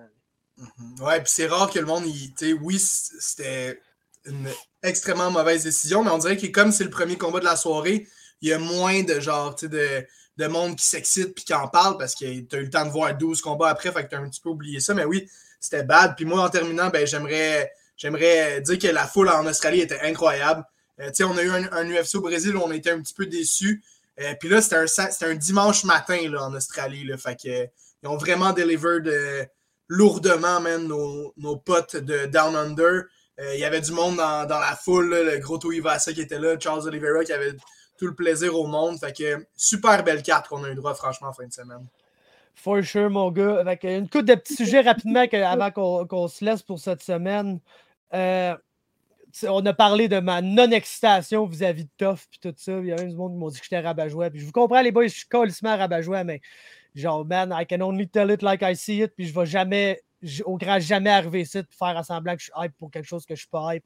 Et ça, vous pouvez compter sur moi là-dessus. Puis je suis pas plus hype, mais ils ont dévoilé le concept. Il y a du monde qui, j'ai vu qui n'était pas hype, qui là sont un peu plus hype à cause du concept qui va être un concept vétéran contre prospect. Donc, ils veulent ramener des gens qui ont déjà été dans l'UFC, qui se sont fait cut ou que, que, ça a moins bien fini pour eux, puis ils veulent les ramener à TOF pour affronter des prospects. Je veux pas pour une deuxième semaine shit sa patente au complet. Euh, les deux affaires que j'ai à dire là-dessus avant que je te laisse t'exprimer, c'est de un, euh, le fait que Kevin Lee va sûrement être là, genre avec les vétérans, est quand même drôle parce qu'on s'entend tous pour dire que sur une très bonne journée, Kevin Lee peut probablement battre les deux coachs qui sont présents.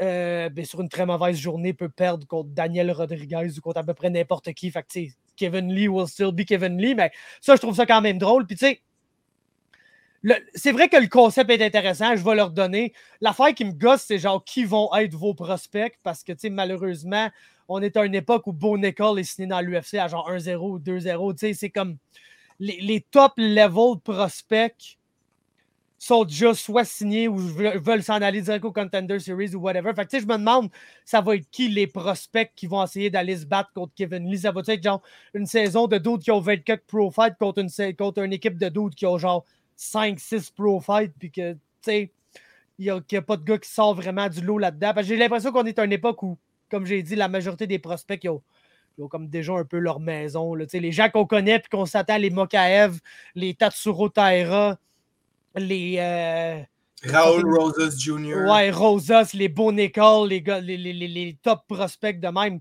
sont comme déjà là. Ils se font signer de plus en plus jeunes pour être dans l'UFC parce que on, un des affaires qui a vraiment donné beaucoup de crédibilité à Bellator, c'est quand ils sont partis sur une spree de signer tous les lutteurs collégiales incroyables. C'est là qu'ils ont signé les frères Fortune, ils ont signé Ed Root, Aaron Pico. Ces gars-là, pendant un bout, ça a été un, peu leur crop de fighter contre genre, ouais, ces gars-là peuvent compétitionner avec l'UFC. Je pense que l'UFC a appris de ça. Depuis ce temps-là, eux autres aussi, ils essaient d'être un peu plus tôt sur les prospects. Avant, ils aimaient ça les laisser se développer parce que il n'allait pas signer nulle part qu'à l'UFC. Mais à ce que tu as justement la PFL, que tu as Bellator qui ont des offres un peu plus intéressantes, même One pour les gens en Asie, la Pologne au KSW qui font des shows de stadium de 80 000 personnes. Ben, on n'en parle pas ici, mais ça arrive quand même. Fait il y a plus en plus d'options pour ces gens-là. je pense que l'UFC est plus rapide à signer prospects, ce qui me laisse à me demander qui seront les 10 prospects sur cette saison de TOF. Mais je sais pas ce que tu en pensais du concept. Cool, cool. C'est quoi, c'est 170 puis 135? 35, ouais. Ce, que, ce qui, je vais le dire, est probablement les divisions où tu as le plus. C'est 70 ou 155, je suis pas sûr, mais je sais que 135 est là. Puis c'est comme les divisions où tu as comme le, le plus de probabilité de justement trouver des prospects parce qu'il y a beaucoup de nombre de gens. Là. Tu sais, si m'était arrivé avec ce concept-là, il m'avait dit les divisions sont Women's Bantamweight et Middleweight. J'aurais été genre, les chums, qu'est-ce que vous faites? Là? Mais au moins, ils ont choisi deux bonnes divisions. Il faut que je donne le props pour ça. Ouais, non, écoute, le, concept est cool. Tu sais, ça me rappelle un peu quand, quand euh, le chum euh, avait gagné sa saison de tough puis il avait eu un, title shot. Tu sais, après, c'était un peu le même genre de concept. Euh, tu sais, oui, effectivement, j'ai de la misère moi aussi à penser. Je pense évidemment pas qu'il va y avoir quelqu'un qui va sortir de là et qu'on va faire comme, OK, tu sais, ce gars-là peut faire du bruit dans l'UFC. Mais je le vois pas comme ça. Moi, j'écoute Tough parce que, écoute, ça va être drôle. McGregor puis euh, Michael Chandler qui vont s'envoyer euh, des niaiseries à gauche, à droite. Ça va être super drôle. L'important pour moi, c'est vraiment d'avoir des combattants qui sont bons. Je te parle pas d'avoir des, prospects, comme je te dis, qui peuvent faire du bruit dans l'UFC, mais juste d'avoir des gens talentueux. Parce que dernièrement, là, écoute, je sais que c'était le frère Hausman, mais l'année passée, c'est lui qui a gagné, puis il est tellement pas chic, le frère Hausman. Puis avant, tu as eu Ricky Turcios qui a gagné, puis je l'aime bien, Ricky, mais tellement pas chic, Ricky Turcios. Moi, je veux au moins voir des gens qui ont de la bonne technique, qui ont du talent, euh, même si c'est limité, même des bons fights, genre, c'est tout ce que je demande. Puis moi, ben, c'est sûr que le concept de télé-réalité m'intéresse beaucoup. C'est un concept divertissant, je trouve. Puis c'est ce qui fait en sorte que, que Tough euh, peut attirer l'œil de vraiment plusieurs personnes, pas seulement des, fans finis de combat. Fait que non, j'ai pas l'approche du ça va être qui les prospects parce qu'il y en aura pas, comme tu dis, il y en a pas, ils sont tous déjà signés. Euh, mais je veux seulement que ce soit au moins des bons fighters. Ils peuvent, peuvent faire ça, l'UFC, trouver des bons combattants. Pas seulement, on le sait avec Tough, comme c'est le couteau à double tranchant avec les réalité parce que c'est drôle parce qu'ils sont sous et ils s'en vont chier. Mais de l'autre côté, ben, euh, tu vas chercher des personnages plus colorés, mais moins talentueux parce que tu veux qu'ils donnent un show télé. Euh, mais moi, j'irais vraiment plus pour comme des bons combattants talentueux, même si c'est pas eux qui vont comme s'envoyer chier. T'as même pas besoin de ça cette année parce que c'est McGregor et Chandler. Fait eux, ils vont donner tout le show direct. C'est pas Nunez puis, euh, Peña qui, s'envoie des fleurs, le gros. Là, fait que, non, je pense que le concept a du potentiel. Seulement, il faut, faut que les matchmakers puis les, ceux qui vont chercher les fighters ils fassent une bonne job. Je pense que tout dépend de ça pour le succès de la saison. Ah, et puis moi, je pense que, comme on disait, c'est là que ça se passe pour Tough. Là. Si, cette saison-là n'a pas de succès côté code d'écoute, whatever, Big, je vois mal comment tu peux refaire une saison après ça. Puis tu le sais que Dana White, c'est comme. Tu sais, d'un côté, je le comprends. C'est ça qui a sauvé le sport. Fait c'est sûr qu'il est attaché à ce concept-là, mais ils ont comme développé tellement. Autant je peux être critique du contender des fois. Tu sais, le concept est quand même cool. Puis oui, c'est pas tout le monde qui va rentrer dans l'UFC du Contenders qui vont être bons. Puis tu sais, malheureusement, des fois, le fait que Dana White choisit, c'est ça qui descend un peu la qualité parce que ça, pour revenir sur les affaires qu'on a dit mille fois, mais tu as des Romero et des Brandon Loughnane qui signent pas, puis tu as des Mike Breeden qui finissent par signer au final, puis ça fait chaud aucun sens, mais tu sais, je pense qu'ils ont plusieurs, plusieurs autres concepts qui marchent bien, qui n'est qui est pas Ultimate Fighter. Fait que si cette saison-là n'a pas de succès au niveau des codes d'écoute, je les vois mal en, faire une autre par après. Bref, rapidement, ensuite, Samouraï fucking MMA 5. Vous attendiez des combats depuis très longtemps. On en a des combats euh, maintenant. Puis euh, on en a trois, les trois combats principaux de la soirée. Dans le main event, On a Alex Morgan contre Lukasz Demskur. Demschur, je ne sais pas trop comment ça se dit, c'est un hostie polonais. Il est 8-4, il a commencé sa carrière 1-3, ce qui fait de lui un combattant qui est 7-1 à ses huit derniers combats. Un des euh, les plus hot sur la scène régionale en Pologne. Puis le doute va débarquer ici pour aller se battre contre Alex Morgan, qui lui aussi a comme pas mal prouvé euh, année après année être le, meilleur fighter sur la scène régionale, pas mal au pays. Fait que c'est tout un main event. Euh, pour les gens de Laval, euh, la région d'où Alex Morgan vient, on sait que c'est Blainville, Boisbriand, ces coins-là, mais si tu n'es pas de la rive nord, toute la même calice d'affaires pour toi, anyway. Fait euh, ça, va être fou. Les billets se vendaient déjà excessivement rapidement avant ça. man, rapidement, tes pensées, je sais que tu fais déjà Samouraï MMA Radio, puis tout, vous en parlez quand même en long et en large de ces fights-là, mais rapidement, là, tes pensées sur ce main event-là. Ça me fait plaisir d'en discuter plusieurs fois par semaine, n'importe quand. Euh, ben Morgan, man, j'ai l'impression que sa défaite contre Builder, au début, ça, ça a l'air de l'avoir secoué, dans, dans d'ailleurs, un peu comme le titre du podcast. Mais euh, ça, ça l'a flatté dans le mauvais sens du poil. Je pense pas, qu'il était agréablement surpris, par exemple. Non, mais, il était définitivement secoué. Puis euh, c'est ça, c'est amer dans la bouche, puis tout. Puis on savait pas trop à quoi s'attendre. Mais là, j'ai pas le choix de dire que, écoute, je le suis sur les réseaux sociaux, puis le gars a l'air plus près que jamais à, à une grosse performance dans sa cour arrière. On rappelle que le gars-là va être à Laval. Aucune idée à quoi Luca Demscher ressemble, à part que sa photo d'apologie. Mais il va avoir affaire à tout un combattant face à Alex Morgan, qui, comme je l'ai dit, il a vraiment l'air d'avoir augmenté son shit d'un step. Là. Je peux voir ses, séquences de sparring. Euh, il s'entraîne à peu près 14 fois par jour, le chum. Fait que ça promet, même très excité de revoir Alex Morgan se battre chez nous comme je l'ai dit, son dernier combat, c'était un petit peu euh, une déception. Là, fait que j'ai pas de doute qu'il va sortir en Lyon, euh, le 11 mars. Yup. Et puis, euh, écoute, moi, ce qui fait vraiment la différence pour moi sur cette carte-là, c'est qu'on a eu des bonnes cartes de samouraï. La, probablement la, première étant la meilleure. Puis après ça, on a eu beaucoup de gens d'ici contre gens de l'extérieur. Ça va être encore un peu le cas pour cette carte-là, mais un peu moins d'habitude. Puis dans nos combats principaux, oui, on a un match-up qui va être canadien contre français. On a un match-up que c'est deux gars locaux, euh, parce qu'on s'entend qu'on a 100% accepté Robert Serres comme étant un combattant local à ce stade-ci. Mais, euh, tu sais, dans les deux cas, c'est des combattants qu'on connaît, c'est des combattants qu'on a vus, puis c'est bien plus facile s'investir puis devenir hype pour ces match-ups-là. Puis quand je te parle de ces match-ups-là, c'est lui que j'ai mentionné depuis le début. Robert Serres, Jesse Ronson. Et puis Frédéric Duprat, Mayo Campanella, qu'on a eu la chance de voir qui a battu euh, Yannis Hazard dans une belle performance ici. Fait que, on sait à qui s'attendre. C'est pas genre Ah, oh, Duprat contre un Mexicain, Duprat contre un dude avec une fiche de 6-6, Duprat contre. C'est Duprat contre un gars qu'on a vu être bon puis performer. Fait que je trouve que ça, ça donne plus d'enjeu au match-up. Puis, vous allez avoir d'autres des, des, match-ups locaux de même. Là, je ne veux pas spoiler rien, mais Danny Mallette puis Jordan Balmer, là, euh, ça va brasser en tabarnak, ça, les chums. Là, fait que, Alan Girard, Tyler Freeman. Ouais, c'est ça. Fait qu'on en a des gros crises de match-up locaux de même qui vont être absolument incroyables. Puis on va aussi avoir nos gars dans des très bons showcases. Et Gab nous a demandé ici Tommy Morrison contre Louis Jourdain. D'un, ils sont pas au même poids. De deux, non. Il y en a qui ont genre quasiment 10 combats, l'autre en a deux. Je comprends qu'on veut pousser Tommy parce que c'est un très bon prospect, mais Chris, donner, donner la chance à Tommy d'avoir 4-5 fights puis là, après ça, on commencera à essayer de le matcher contre les Jourdain, les Clark, les Laramie, les whatever. Mais je pense que c'est encore important de le voir se développer, surtout que je maintiens à dire que le Tommy qu'on a vu à date chez les pros n'est pas le même combattant qu'on a vu chez les amateurs. il y a eu des belles performances. On l'a vu sortir de sa coquille un peu contre Diego Silva. Mais je pense qu'on n'a pas encore vu ce que Tommy est capable de nous offrir pleinement là, dans, dans, le circuit pro. Puis euh, le, gars qui va affronter euh, pour Samouraï, c'est vraiment un esti de bons prospects. C'est un Mexicain, il a une belle fiche, il est très grand. Il a un peu le style à. Ben, il a un peu le frame à Autoroute, mais il a un style un peu plus Sean O'Malley. C'est un sniper, c'est pas un gars qui va travailler. oui, il jab puis tout, mais son jab est plus pour setter sa, sa grosse main arrière. C'est un gars qui va essayer de sniper puis ça devrait être un bon test pour Tommy Morrison, ce combat-là. Ouais, pas de doute, man. Tout à fait d'accord avec toi, mais je pense que Louis Jourdain veut se battre à 125 livres, man. Fait que techniquement, ils sont, ils sont dans la même catégorie, mais écoute, euh, je veux définitivement que Tommy continue à se développer avant d'affronter quelqu'un du calibre de Louis Jourdain.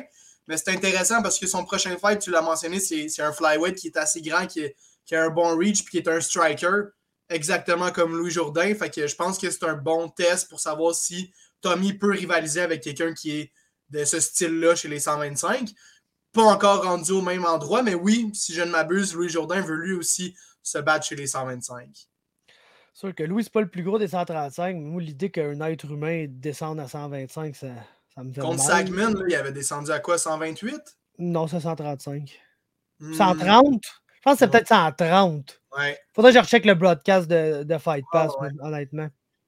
Mais ouais, fait écoutez les chums, c'est le 11 mars, c'est à Laval. Si pas vos billets, je ne sais pas ce que vous collez. Puis dépêchez-vous, rejoignez vos fighters locaux, allez sur le site, euh, le, point de vente. Les samouraïs, dans chaque post qu'il fait, ils postent le lien aussi pour les billets. Niaisez pas cette fois-là, les chums, je vous le dis. Niaisez pas parce que oui, c'est une plus grosse salle que les dernières fois, mais big, après deux jours, il y avait déjà plus de table et de billets VIP puis tout. Fait que ça se vend vite en sacrament. Puis ça, c'est jusqu'à temps que justement Morrison, puis Duprat, puis Morgan, puis tout ça se remettent à vendre tous les billets, puis qu'ils appellent Daniel pour d'autres billets, puis que finalement, il faut qu'il y ait des billets qui soient enlevés de sur Internet pour en redonner plus aux fighters. Puis, tu sais, Chris, je, le sais pour un fait qu'Antoine Chaput en a déjà recommandé des billets, là. Fait que niaisez pas les chums, je vous le dis, man, parce que ça, ça vous allez être obligé de la, checker à TV, cette carte-là. Ce qui me dérange pas parce que vous allez m'écouter, mais écoute, autant je serai pas selfish, je vais vous dire que si vous, si vous pouvez être là pour cet événement-là, soyez là parce que ça va être le plus grand événement de l'histoire de Samouraï, mais aussi la meilleure carte au Canada cette année. Puis ça va être dur à côté parce qu'on voit Unified qui annonce des combats. Justement, le rematch de Millender contre KB Boular, puis euh, Shane Campbell contre Daryl Orcher. Puis Chris, c'est des bons combats. Je leur donnerai pas le contraire, mais je vais t'avouer que quand je regarde la carte de, de Samouraï, puis je, regarde la carte de Unified, j'étais un peu underwhelmed par celle de Unified. Là. Fait que Samouraï est vraiment en train de de vouloir tout commencer l'année euh, avec un bang dans un, mois de mars où littéralement toutes les promotions canadiennes vont avoir un événement. On va avoir des événements à toutes les semaines. Euh, je pense que Unified BFL vont être le même jour. Il va y avoir Fight League Atlantic qui ont la carte avec Sean Wallace contre Candy, la carte avec Terry Lemaire contre Mo Rines. Viennent d'annoncer Isaiah Merita contre Jesse Arts. C'est trois combats pro, ça, Fight League Atlantic. Ça, je pense que c'est le même soir que BTC. Le 5 mars, on va avoir Prospect Fighting Championship avec le chum Kevin, Michael Imperato, Boyan, tous ces gars-là qui vont se battre. Puis, direct en ça, le 11 mars, ça va être Samouraï MMA. Puis, d'après moi, c'est la carte qui peut voler le show dans tout le mois de mars. Là. Fait que euh, Chris, les chums. Euh, Juste pour Sarais Ronson, man, c'est. Oh, ouais, gros, Sarais Ronson, c'est top of the food chain fight, le genre big je, pense que j'ai pas de mots pour. Euh, si Ceres gagne, man, c'est Contender Series ou l'UFC direct. Si Ronson gagne, ce qui, selon moi, a plus de chances d'arriver, ben, c'est peut-être éventuellement un retour dans l'UFC s'il y a une carte au Canada ou quoi que ce soit. Fait qu'il y a beaucoup d'enjeux dans ce combat-là. Non, définitivement, man. Et puis, euh, Gab, euh, Gab, vous avez aussi demandé pourquoi Saladin Parnasse n'est pas dans l'UFC, man. Ben moi, j'ai envie de répondre à ça. Excuse-moi, Faber. Mais l'UFC, c'est. Je pense que l'UFC, c'est pas tout, man. tu sais, lui est à KSW, tu l'as mentionné, il y a 80 000 personnes dans le stade qui show up. D'après moi, Saladin Parnas, il fait la palette, mon gars, être double champ chez KSW. Euh, fait que c'est pour ça, man, il s'en calisse de venir dans l'UFC, man, Parnas. J'aurais tendance à dire ça, Big. J'aurais tendance à dire ça aussi, man. Que je pense que très bien résumé à patente. Puis, est-ce que oui, ça serait le fun de le voir dans l'UFC? Chris, ah oui, man. Ah le gars est incroyable, là, honnêtement. Je pense que, genre, un peu à la Matouche Gamrot, c'est un gars qui pourrait arriver dans l'UFC puis immédiatement compétitionner avec le top 10, le top 15, c'est ah facilement. Mais, si tu fais la palette là-bas, puis tu sais, KSW, man, il faut leur donner. Ils ont du très bon, ils ont du très bon calibre, là. Le gars, il a affronté Daniel Torres, qui, est un très beau combattant. Il a affronté après Daniel Rutkowski, qui, était 15-2 au moment où il a pogné Parnas. Son dernier combat, c'est contre Rajowski, qui, oui, était 12-7, mais qui est un, un, vétéran absolu de la scène polonaise, puis qui, était là pour des années, puis tout. Fait le gars, il a un bon niveau de compétition dans deux weight classes, fait la palette devant 80 000 personnes, reste en Europe. C'est bien moins compliqué pour un Français d'aller en Pologne que d'essayer de se trouver un visa pour venir se battre aux États-Unis, le traveling, le méga décalage horaire, tout ce que ça implique. Pour te faire matcher contre un wrestler, genre, t'es comme. Te faire matcher contre si fucking, genre. Euh, genre Bryce Mitchell ou euh, fucking Mossar Revloev pour commencer ta carrière UFC, ben genre Chris que vous êtes BS, man. Ah non, il est traité comme un roi en Pologne, le gros. Exactement. Fait que, ça, je pense que c'est une grosse. Euh, Puisque Dana White dit que les meilleurs sont à l'UFC, c'est vrai pour euh, certaines parties, mais c'est plus le cas, man. Puis Man, moi, je suis rendu là, là genre, battez-vous dans d'autres organisations qu'ici, que, ben, que dans l'UFC, parce qu'on a besoin de ça pour tellement de choses. Fait que, qui reste en Europe par Nas, man, on peut quand même le regarder. Fait que let's go, man. ouais, c'est ça, exactement, man. Puis, tu sais, peut-être que c'est justement, t'as une coupe de promotion de même que t'es genre, hey, arguably, ce gars-là est peut-être aussi bon que le champion de l'UFC. C'est peut-être une affaire de même qui va faire que l'UFC va se botter le cul puis va essayer de, va arrêter de nous donner six main events de Sean Strickland en quatre semaines. Là même chose pour Bellator, man. Euh, je, sais pas si tu en as parlé un petit peu la semaine. Ben oui, vous en avez parlé, là, mais de plus en plus de champions Bellator commencent à comme dire qu'ils peuvent rivaliser avec les champions de l'UFC. Puis, gros, Jamal Hill, champion 205, là, je m'excuse, tout mon respect à Jamal, là, mais c'est pas le meilleur 205 de la planète, ce gars-là. Il n'y a personne qui va me vendre ça. Là, non, non, non, c'est ça. Puis s'il se bat contre Nemkov demain, je suis désolé, mais je pense que je pique Nemkov. Là.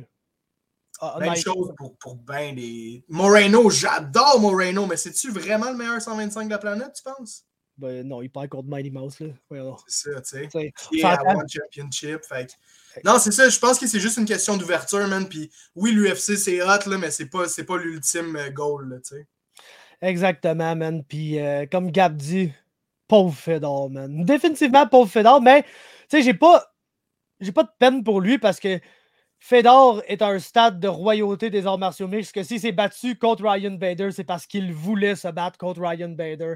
Parce que Dieu sait que Bellator a ramené n'importe quel hostie de clown imaginable au monde, le gros, pour que Fedor le pète en deux minutes puis ait le retirement parfait.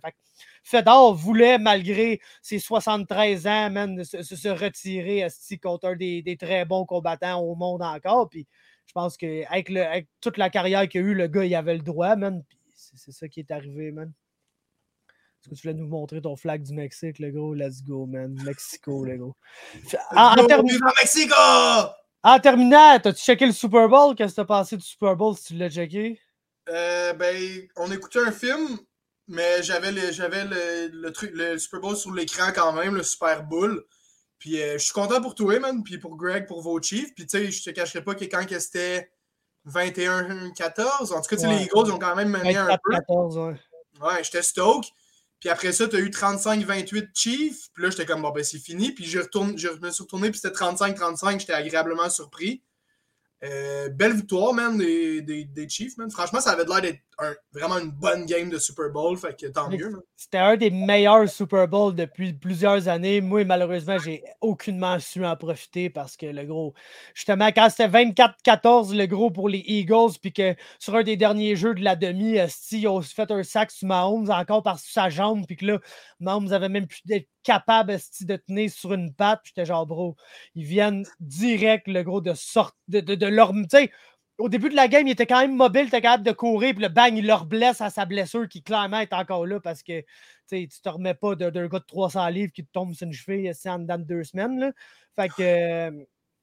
Euh, je capotais. En plus, la demi de Rihanna, qui, tu sais, on s'entend, je m'en de Rihanna. Puis non seulement je m'en mais, tu sais, même pas aucun invité spécial. la pitoune, elle se file au point qu'à ce point-là, elle a fait tout le show tout seul. Puis c'est sûr qu'elle a assez de hits pour faire le show tout seul, mais j'aurais pas haï ça, ça avoir un Drake ou un ASAP. Ou, tu sais, je sais que le monde était mad qu'elle n'allait pas amener Kanye West quand elle a chanté All of the Lights. Je comprends pourquoi qu'en 2023, tu veux peut-être pas nécessairement amener Kanye West au Super Bowl live là, là. là. C'est peut-être pas les meilleurs moments pour ça en ce moment, mais bref, tu sais. Fait que non, je te cacherai pas que ce moment-là, j'ai probablement pas parlé pendant 45 minutes, genre en étant bien mad, mais quand ils sont sortis au deuxième half, puis que genre, t'as vu que Mahomes est en grosse, c'est ça l'affaire, man. Puis oui, je sais qu'il y a du talk un peu parce que, tu sais, dans le fond, il restait 5 minutes à la game les, quand les Eagles ont, ils ont égalisé à 35-35. Les Chiefs ont repris le ballon. Puis là, on se disait, cinq minutes pour les Chiefs sont capables de, genre, en cinq minutes, descendre le terrain tout en continuant à écouler le temps, puis kicker un, un, field goal pour terminer le match, puis tout. Puis honnêtement, ils ont presque réussi, notamment parce que Mahomes, sur une patte, a décidé de sortir une course de 25 verges, qu'il y a trois gars de 300 livres qui couraient après, puis j'étais genre big. glisse à terre, man. C'est pas le temps de mourir là, Pat. Genre, on a besoin de toi. Il reste trois minutes à la game, genre. Mais ce qui est arrivé, c'est que sur un troisième essai, Mounds a essayé une, passe dans la zone début, puis les arbitres ont collé une pénalité contre les Eagles de, pour avoir retenu contre le receveur. C'est sûr que quand tu le check au slow, en slow motion, oui, le gars des Eagles y a retenu. Même que dans le vestiaire après, il a dit Oh, ouais, j'ai définitivement retenu un peu. Mais honnêtement, sûr, j'étais un gros fan des Chiefs, fait que j'étais pas mad après la pénalité sur le coup. Mais tu sais, honnêtement, le gros, il aurait peut-être pu la laisser aller, celle-là. Ce qui aurait donné un quatrième essai aux Chiefs, il aurait réussi leur botter, il aurait fait 38-35, mais il aurait resté 1 minute 40 à la game aux Eagles pour faire de quoi en retour, contrairement à 4 secondes. Fait que c'est sûr que, tu sais, pour. Puis les Chiefs, on se le cachera pas, ils ont quand même eu l'aide des arbitres dans quelques matchs cette année. je peux comprendre qu'il y, a certaines personnes qui ont dit incroyable Super Bowl, mais la fin a un peu été gâchée par les refs. Moi, à ça, j'ai à dire que Chris, Nick Bolton, la deuxième. Parce que Nick Bolton, il y a une fois, Jalen Hurts, il n'a pas réussi à, bien pogner le snap. Il a échappé le ballon. Bolton, il a réussi à récupérer le fumble. Il a couru pour un touchdown. C'est arrivé une deuxième fois, mais c'est le receveur, il a reçu la passe. Le contact a été presque immédiat. Il a perdu le ballon. Bolton l'a récupéré. Il a ramené le fumble pour un touchdown. Mais ils sont allés à reprise. Puis là, ils ont jugé que oh, le receveur n'avait pas 100% contrôle du ballon. Fait qu'ils ont jugé ça passe incomplète au lieu d'un fumble. Fait qu'ils nous ont enlevé notre 7 points là-dessus. Moi, je ne suis pas vraiment d'accord avec ça. Je pense que le gars il avait le contrôle du ballon. il a reçu la passe, il a ramené le ballon, il avait le contrôle, il s'est fait frapper, il l'a échappé. Oui, c'est tout arrivé en une seconde mais je pense qu'il y avait le contrôle du ballon. Puis il y a un autre moment où il y a eu une passe à Dallas Goddard que, tu sais, au moment où il sortait en touche, il jonglait encore un peu avec le ballon, mais là, à reprise, ils ont décidé qu'il y avait contrôle, puis ils ont donné la, la passe complétée, ce qui a donné un gros gain aux Eagles qui ont fait, qui ont créé l'égalité 35-35. Donc, tu sais, c'est sûr que le call en fin de game en faveur des Chiefs, ça peut donner un goût amer à ben du monde. Surtout que Chris, on ne se le cachera pas, les Chiefs, c'est rendu une dynastie. Ça fait trois fois qu'ils se rendent au Super Bowl des quatre dernières années. Ils en ont gagné deux d'entre eux. Ça fait cinq ans de ligne qui sont en finale de concession. Pat Mahomes, big. Il n'y avait pas de meilleure équipe hier. Il était blessé. Puis encore, quand c'est le temps, il a réussi à gagner la game parce que le gars, c'est juste lui, man. C'est juste le meilleur joueur de football au monde. Puis c'est normal. Ça va être la même affaire qu'avec Brady. Puis que tout le monde a essayé patriote pour aucune raison parce que Brady, était, il n'y avait juste aucun tabarnak de bon sens. Mais là, de nos jours, c'est Pat Mahomes. Tu comprends? Fait que je comprends que le monde ait un goût amer un peu à cause de la fin, que l'arbitre a peut-être un peu l'air d'avoir aidé les Chiefs à écouler les dernières secondes puis à, à gagner ce ce Super Bowl-là. Mais si tu checkes la game au complet, honnêtement, j'étais mad pendant une partie de la game parce que je trouvais que les calls allaient vraiment plus d'un côté puis de l'autre. Est-ce que les refs ont décidé de make-up call à une minute de la fin? Peut-être. Mais Big, je pense que c'est juste les refs qui sont à blâmer. Puis si t'es un fan de football qui a suivi toute la saison de la NFL, gros, on s'entend pour dire que c'est pas juste les games des Chiefs, là, que les refs ont complètement à C'était une des pires années d'arbitrage de l'histoire de l'arbitrage de football. Là. Fait que oui, définitivement, c'est un problème à régler, man. Il faut, faut qu'ils fassent de quoi avec l'arbitrage. Mais je pense pas que ça tombe ces Chiefs là, euh, nécessairement. Mais tu sais, Big je comprends le monde d'être mad, le gros, parce que clairement, le monde prenait plus pour Philly que pour les Chiefs dans ce game-là. Puis, moi, être bien frère avec toi, ça aurait été n'importe qui d'autre qui aurait été là. J'aurais probablement pris pour les Eagles et tout, parce que c'est un asti d'équipe. Puis, gros, Jalen Hurts, man, genre 200 quelques verges par la passe, une passe de toucher, 100 quelques verges par la course, 3 touchés par la course.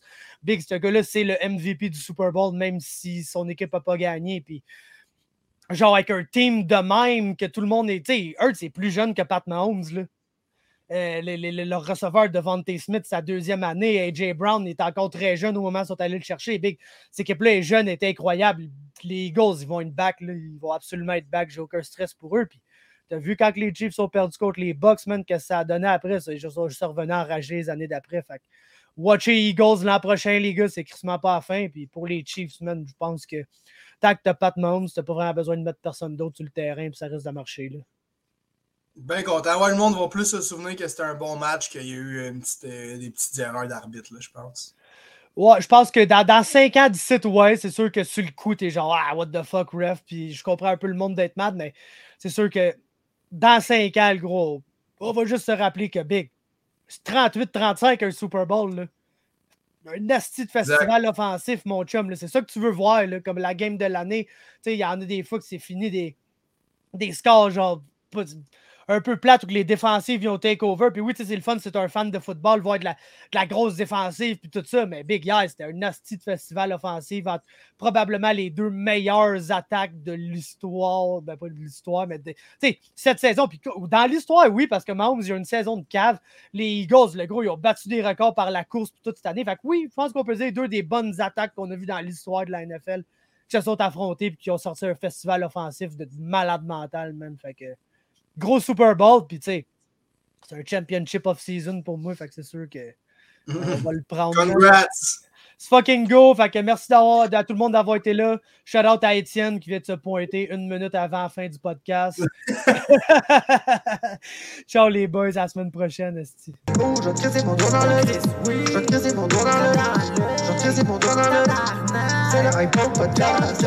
Je vais mon doigt dans le Je vais mon doigt dans le Je vais te casser mon doigt dans le C'est le iPod podcast. Oh, je vais te casser mon doigt dans le Je vais te casser mon doigt dans le Je vais te casser mon doigt dans le comme si j'étais doigt dans l'œil.